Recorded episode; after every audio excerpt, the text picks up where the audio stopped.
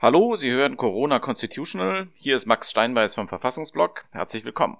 Vielleicht haben Sie die Bilder aus Tel Aviv gesehen von der Massendemonstration gestern gegen die Regierung Netanyahu mit Tausenden von Menschen, die ihren Protest mit ihrer physischen Präsenz unterlegen und dabei, und das ist das Besondere, Social Distancing waren. In Israel ist vieles besonders in diesen Tagen. Die Pandemie trifft auf eine politische und eine Verfassungskrise. Dem Regierungschef droht die Anklage und um ihr zu entgehen, nimmt er immer größere Schäden an der Verfassung in Kauf. Und wie sich Demokratie und Rechtsstaat schlagen in diesem Konflikt, darüber spreche ich heute mit Tamar Hostowski-Brandes, die am Ono Academic College in Tel Aviv Verfassungsrecht lehrt. Viel Spaß und bis gleich. Verfassungsblog Corona Constitutional, unser Podcast zur Krise.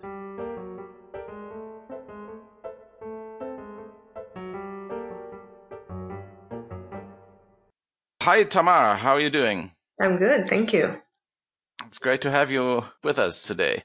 Great to be um, here. there has been a, a large uh, demonstration on Sunday in Tel Aviv, which was impressive by itself uh, during these corona times seeing thousands of people um, showing their protest in public at the time where everywhere else um, this sort of mass gathering is prohibited and uh, can't take place. And also there's been a, an impressive kind of technique to keep up social distancing. So um, from your point of view, was this rather a sign of hope or rather a sign of how, di- how dire the situation actually is? But I think the, demonstration. the demonstration itself was very impressive. They marked the spaces on the floor, you know, to maintain social distancing requirements in the demonstration. Of course, the fact to see that so many people could still go outside and demonstrate and the right to demonstrate, you know, is still, uh, is still exercisable. That's of course very inspiring.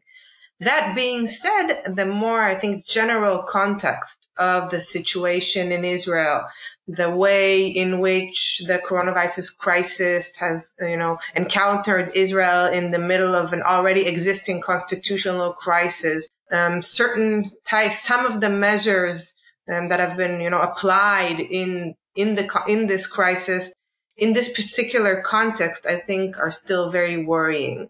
Okay, so um, initially there has been a lot of worries uh, about about the institutions, about Parliament, about the courts, about how the lockdown affects their ability to check the executive power. Um, how has that evolved? Is this still the case? Are these uh, uh are, is is the Knesset uh, are the courts still basically unable to function, or or have they returned to the so we need to distinguish, to distinguish, between the Knesset, the Israeli parliament, and the courts. So as you said initially in the first part, first part of the crisis, there was a political dispute that was only partially related to the coronavirus crisis that led to a shutdown of the Knesset which meant that at the initial stages in which the, in which the emergency um, regulations, emergency steps were taken, there was really no parliamentary supervision at all. This is not the situation now. So Knesset has reopened. Parliament is functioning. There is a certain degree of, you know, parliamentary supervision over the steps being taken. That being said, there is still no government. So there's still, we're still operating under an interim government um, after a third round of elections within a year. There still might be, there's still no, no par, no candidate has been able to form a coalition. So the prospect of a fourth round of election coming soon is still there. It's not over yet. There has been a political dispute um, within Kahol Lavan, which was the opposition to Netanyahu. Um, and Benny Gantz, who was contender to Netanyahu, might or might not join Netanyahu in uh, the national unity government. And that has weakened the ability to supervise or basically oppose steps taken by Netanyahu from within, you know, the other, um, the other part of the, of the political spectrum, the political scale. So there is more supervision than there was before, but I think it is still far from ideal in the terms of the way the the, the parliament and the Knesset is functioning. Now the courts right. have been shut down for and are open only for emergency purposes. Um, it doesn't mean that they're not functioning at all. The High Court of Justice is functioning, is still discussing petitions, in particular petitions related to the state of emergency and the steps that are taken. Um, in the context of the crisis. There was a, um, uh, the, the, discussion, which was broadcasted for the first time, um, and there a new pilot, in, a new pilot in which discussions are broadcasted that regarded um, the surveillance measures that are being imposed. So there is parliamentary supervision. The big question um, in the context of the operation of courts is whether Netanyahu's criminal trial, which was scheduled to open to start in March and was postponed to May, will will open, or whether it will, it will be postponed again. And the closure or shutdown of the court is part of this process. All right. So there is, there are a whole number of distinct crises taking place at the same time and intermingling with each other in a very complicated way. Uh, and the, the ongoing trial against Netanyahu is one of them. And another is the fact that there is no proper government enjoying the confidence of the Knesset right now. So let's maybe uh, start there for a moment. This is an interim government. This is still an, an, a caretaker government. And is this government does it um, have the same powers in, in terms of crisis management as a as an ordinary government would have, or, or are there any constitutional limits so there is to what they can do? Traditionally, there is a constitutional expectation that in, an interim government, which does not enjoy um, the confidence of the parliament, um, will act in, in restraint. So it's not limitation on particular formal limitations on power, but it's a general jurisprudence regarding the manner in which an interim government is expected to operate. Naturally, in our this is a you know, this is a very extreme situation, and some of the measures that actually do need to be used or imposed are not you know restraint measures. Um, and in a sense, this is a very unique situation that an interim government has not dealt with before. There's no real precedent of inquiring or looking into when examining how an interim government should um, in, should act in uh, this situation, which is why I think the Supreme Court has emphasized the importance of parliamentary supervision where such supervision is required by law. So where the law does require um, supervision, the, the, the, court has actually, I think, been very good in, in, in mandating that that supervision at least will indeed take place. The Attorney General has expressed his opinion that when measures can be taken through legislation, they should be taken through primary legislations and not through emergency regulations. So they should be enacted where possible through the parliament and not through the government. But this is again, it's not a legal impediment from acting so, but it's a stressing of how things should be done, or at least this is the state where things are right now. Um, and at the time, at the moment, mm-hmm. the crisis is still run by Prime Minister Netanyahu in a very centralized manner. So, you know, um, uh, declarations of the measures taken are only given by Netanyahu and people in his very close circle on prime time, on television in the evening. The whole um, crisis is still managed in a very, I think, centralized way. And um, I understand that Netanyahu, in the current uh, negotiations about building a coalition, has also now demanded uh, to expand expand his powers in terms of nominating judges and other things. Is this related?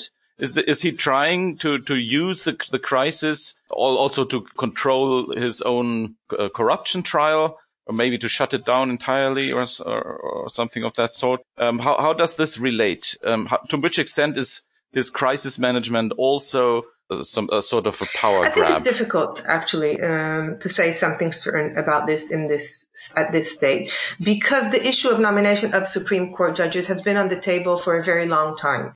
So the, the, the, the, dispute regarding how judges should be um, appointed, who should have the final say or the final word in the process of appointment of judges and in particular Supreme Court judges, but also judges in, in general has been, you know, a major part of the agenda of right-wing parties um, for a long time now. Whether the crisis is used as an opportunity to maneuver, you know, negotiations, to press the need for um, uh, um, an emergency government and in, you know is used as as as a, as an excuse or as an opportunity to to put this uh, issue on the table i think that's one question. I would be still careful about saying this is what it's trying to i mean this is what this is the process netanyahu is going is um, you know is trying to achieve in a more direct kind of personalized personalized way. At least for the time being i think we still need to be careful about that Okay. the, this discussion about nominating Supreme Court judges, uh, it, it, rings a bell, right? If you if you have witnessed what has been going on in Hungary, if you have witnessed what has been going on in Poland, yeah. getting control over the nomination process yeah. to to the Constitutional Court or, or apex court is the key for that sort of uh, authoritarian uh, um, power grab that has taken place in these countries. So bringing up this topic right now I yeah. mean, Yair Lapid, if I uh, understand correctly, well, think, he has yeah, made so this parallel, also, I think right? Here's it's also In, the question of what people expect expect the court to do and whether that is realistic. And here, you know, I'm very, should be very careful these days with predictions um, and predicting anything. But one of the issues that is still on the table in terms of the court has not yet decided on it is whether a candidate to the whether a prime minister can set up a government whether someone with um, charges against them should be given the mandate, you know, to establish a government. And to the extent that one might think that the court w- might rule to the contrary, that's an issue. But I think that at least some of the jurists in Israel think that the chances that the court will rule that this is unconstitutional are slim to begin with. Um, so when we're talking about nomination of judges, and particularly about Supreme Court judges, and you know, which is also the High Court of Justice, there are no nominations that are on the table right now. So there are no open seats right now. It's so this is more an abstract discussion, yes, and not so much yes, related There's no to open the... seat at the moment, so it's not. Um, it's not a concrete, you know, timely okay. issue about Netanyahu. Of course, you know, in the long term, it might have implications. Of course, it's a way, you know, the court is aware of the changing of the process. So it sends single, it, it does send singles to the current judges on the court, even if it's not, you know, plain putting, you know, plain grab of the court and con- taking control of the court. Um, it doesn't mean that it doesn't affect the court, you know, that they know this is something that's going on, but I think it's more subtle. Mm than just nominating judges that will rule in favor of Netanyahu in case a petition against him acting as prime, functioning as prime minister will be filed because that's not an, on the table as an option right now in terms of nomination. Okay. Okay, but there has been a case uh, during this dispute about uh, parliament and uh, yes, uh, and the yes. parliamentary speaker when uh, a ruling of the court has been openly disobeyed yes, by the, and I think in this sense, party, the comparison to right? Hungary, so, to um, Poland, to cases like that is actually very accurate in the sense that there has definitely been going, there's definitely in Israel a struggle between the court, a very bitter and ugly struggle between the court and the government um, in the past few years, which has peaked actually right before the coronavirus, the coronavirus crisis. And the crisis has come at a time in which the government has continually undermined the court's legitimacy already. Um, and this is a situation in which, in which the government is operating. And it can it be said that it, it's um, it's using the opportunity to to further push to further undermine the the court and to push this conflict further, or, or well, is this unrelated? It, there are a lot of things that are intertwined here. So I think and this is not a legal, it's more a political observation than a legal observation. But I think it's very obvious that the prime minister is using the crisis as a way of kind of entrenching his status as prime minister in terms of the way he approaches it, the term he approaches the public, the, the way he positions himself as basically the primary authority uh, in this. And within this, and in the um, constant, you know, repetitions of this, of the uh, state, the extent of the danger, the extent of um, the state of emergency in which we're in, basically singles to the court that it should not intervene and sends out a public message that intervention of the court in the measures taken by the government in this situation is illegitimate. Now, this, you know, has kind of two levels. So the, on one level, it's really the issue of the legitimacy of intervening in particular issues, for example, surveillance by um, the measures of surveillance being applied. But the, it also, of course, replicates, you know, the, the general question of mm-hmm. legitimacy of intervention of the Supreme Court in government decisions in general. And if the message is we're operating now in a state of emergency, we're doing what needs to be done, any intervention by the court basically risks life, then, you know, that affects the way other in the intervention of the courts or it delegitimizes the way in other interventions of the court, you know, um, are presented because any interference with the functioning of Prime Minister Netanyahu at oh, this point and with his status as prime minister is presented as interference with the management of the crisis. So yes, it basically colors, you know, all the any court intervention mm-hmm. as illegitimate. I see. So what about those surveillance um, powers and, and the tracking measures that have been applied. In terms of effectiveness, I, from what I can see, um, the attempts to curtail the pandemic are quite effective, right? And at what price does that come in in terms of privacy uh, intrusions, in terms of um, um, empowerment of the intelligence services. So I think here's there's, there's and, a real the issue um, at stake here.